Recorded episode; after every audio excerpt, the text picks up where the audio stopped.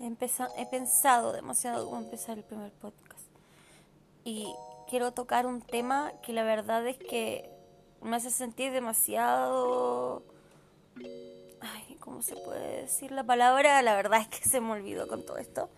Estoy en un momento demasiado sensible en mi vida. Entonces me toca mucho. Y me toca mucho los pensamientos ajenos de la gente. Que no entienden cómo se siente la otra persona.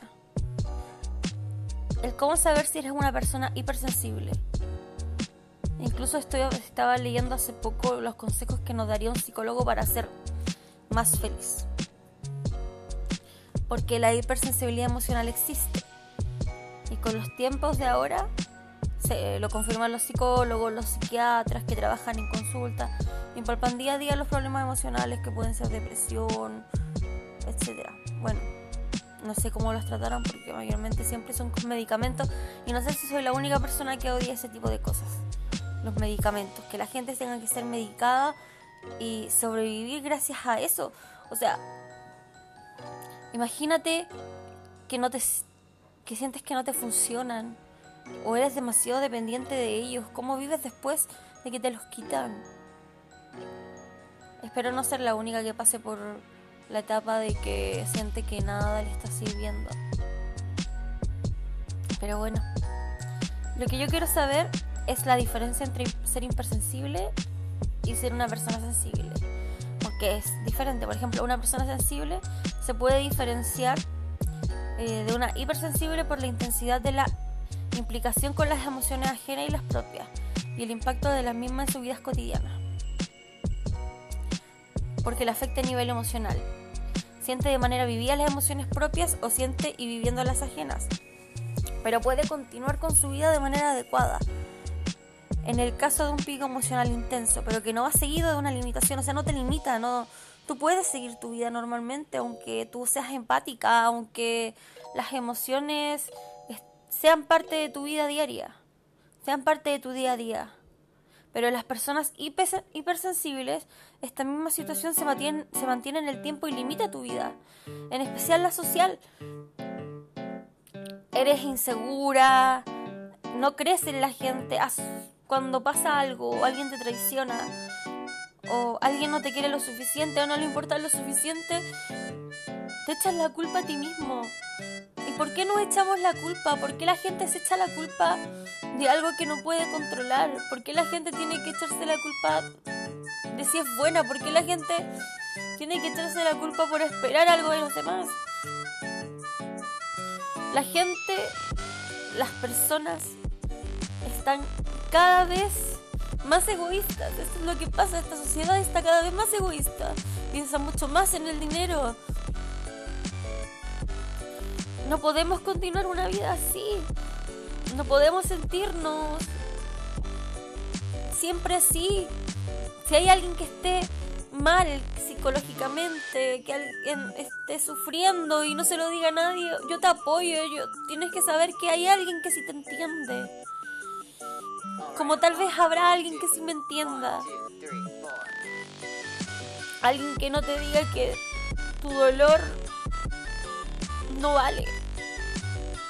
Que tu dolor es por nada. Porque si fuera por nada, ¿por qué te duele tanto? ¿Por qué te sientes tan sola? Es increíble las emociones ajenas. No sé no, no encuentro explicación.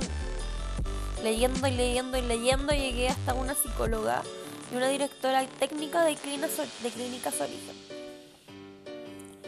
Eh, que según ella es fundadora de Happy Chang y una nueva plataforma de ayuda psicológica a domicilio con, con profesionales del ámbito del desarrollo y el crecimiento personal. Porque esto tiene que ver mucho con eso más que nada con la madurez emocional y todo ese tipo de cosas. Y lo que ella hacía referencia de la alta sensibilidad es que tienes una capacidad alta para percibir y sentir. Eh, no tiene que ir de la mano con la hipersensibilidad, pero a pesar de eso, las personas eh, a veces reaccionan de una manera desproporcionadamente intensa. O sea, exageradamente, o sea... Ay, estoy repitiendo demasiado. O sea, ay, creo que esa, ese es mi tic, ¿cierto? Es como... Bueno, ¿cachai? un tic, tengo que cambiarlo un poco, ¿cierto? Bueno, bueno, igual ahora bueno. Es que estoy un poco nerviosa, ¿saben? La verdad es que los podcasts los tengo para desahogarme un poco. Tampoco es mi idea contar tanto de mi vida personal, pero de alguna forma va a estar presente en todo lo que hablemos. Y quiero que ustedes se sientan bien, que no están solos. Y si me escuchan llorar es porque justamente está en mi excusa. Obviamente todos dirán, es la excusa. La excusa para llorar, la excusa para, para gritar, para hacerte daño, la excusa para ser asocial o para hacer lo que sea que quieres hacer. No sé si me entienden. Espero que sí. Oh, miren, aunque no hay un motivo concreto que desencadene la hipersensibilidad de la gente, porque hay mucha gente que la desarrolla con el tiempo y que los mismos psicólogos, psiquiatras han podido explicar. O sea, si alguien está demasiado mal es porque tiene depresión, es porque tiene otro, otras cosas que, que lo detonan y no es netamente la hipersensibilidad. Ana Gutiérrez, una psicóloga del Happy Chan, hizo referencia a la relación frecuente que existe entre hipersensibilidad con ciertas experiencias del pasado o, determinados, o determinados aprendizajes acumulados. Ella decía que era frecuente que se trate de personas que no tuvieron en la infancia un soporte emocional que les hiciera fuertes y les proporcionara las habilidades para enfrentarse al mundo adecuadamente. Es que es por eso que se ven excesivamente afectadas por opiniones que incluso creen que tienen otras de ellas. A veces alguien nos puede mirar feo y eso ya nos hace sentir mal, ya nos hace sentir como rechazados. A veces no hablas con la gente que tienes que hablar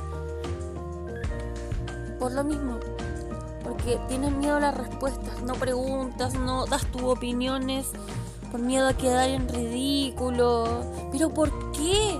¿Por qué nos tenemos que guardar las cosas? ¿Por qué tenemos que ser así? ¿Cómo podemos evitar el ser así? ¿Qué, qué tenemos que hacer para que la gente vea que buscamos no sé, una mejor relación con ellas. ¿Por qué todas las situaciones las tenemos que interpretar como amenazadoras? ¿Por qué tenemos que tener miedo? Ay, perdón, soy una llorona.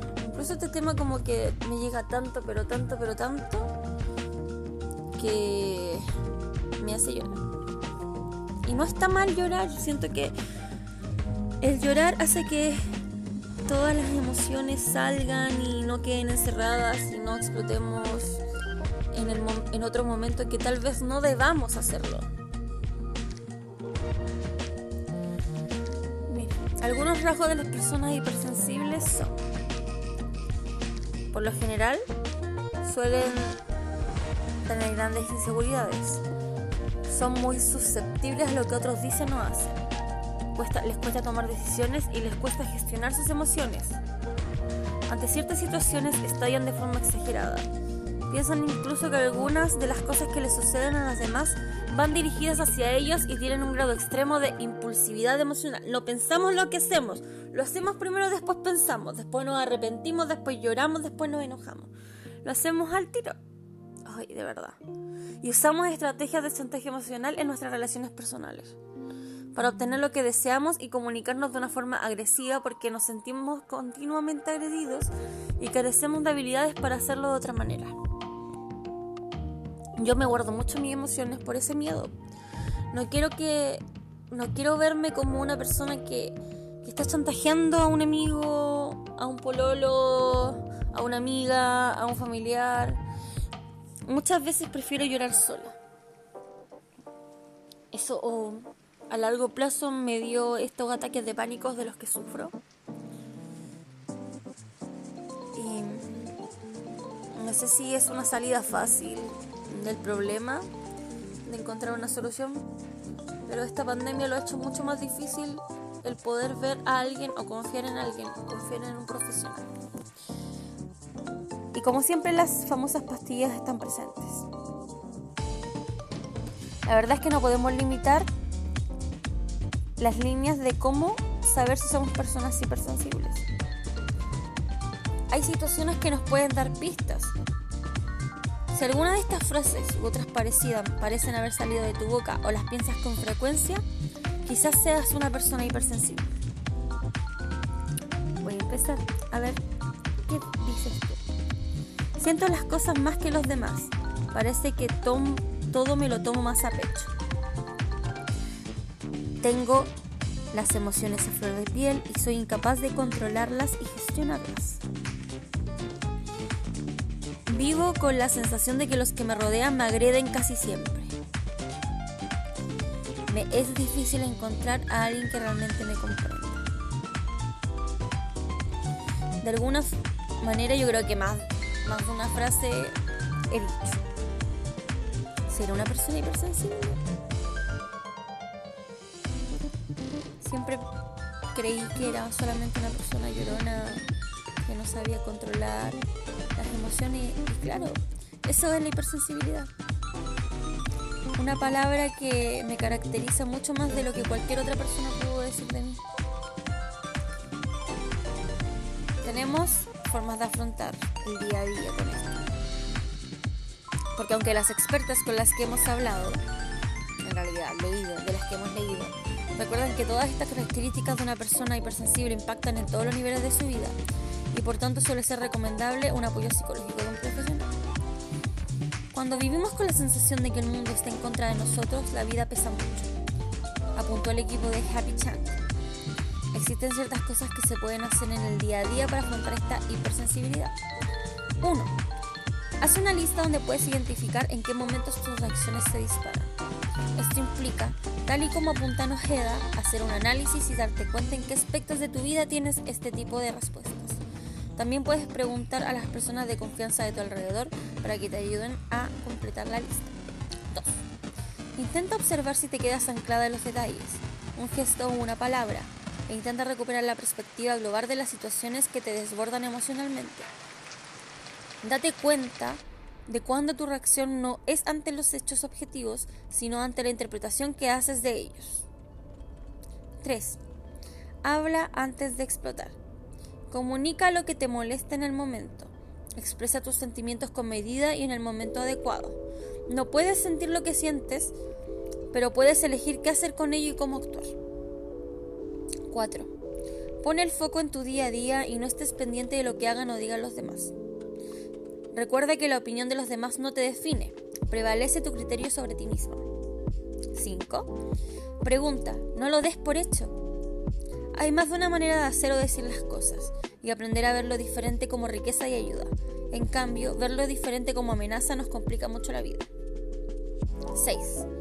Cuando interpretes las cosas y las veas como una amenaza o algo que te hace daño, intenta buscar alternativas a lo que estás interpretando Piensa qué otras explicaciones puede tener y de qué te sirve pensar así.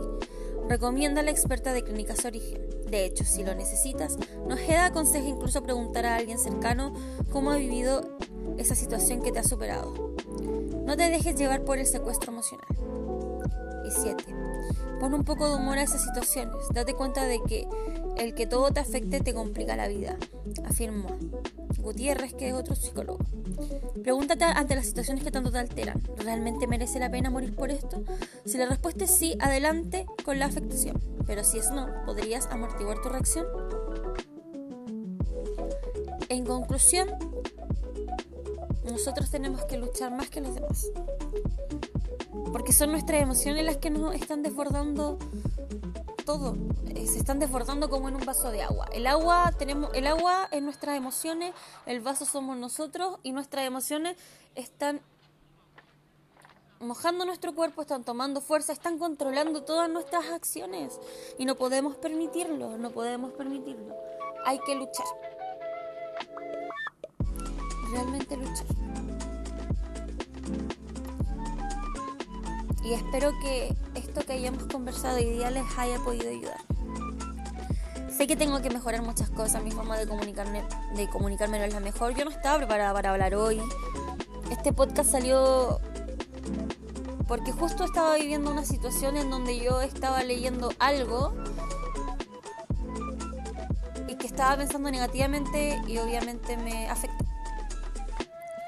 ¿Y qué preferí yo? Hablar del tema, pero hablarle a personas que no me conocen y que pueden estar viviendo lo mismo. Ambos ganamos, ustedes aprenden un poco y no se sienten solos, al igual que yo. Porque ahora creo que alguien me escucha y a alguien le importa. Eso.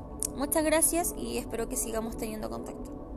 Cualquier cosa pueden mandarme un mensaje a mi Instagram que es quien bajo con Emi por si tienen alguna opinión diferente o si alguna de estas características le hizo sentir identificada.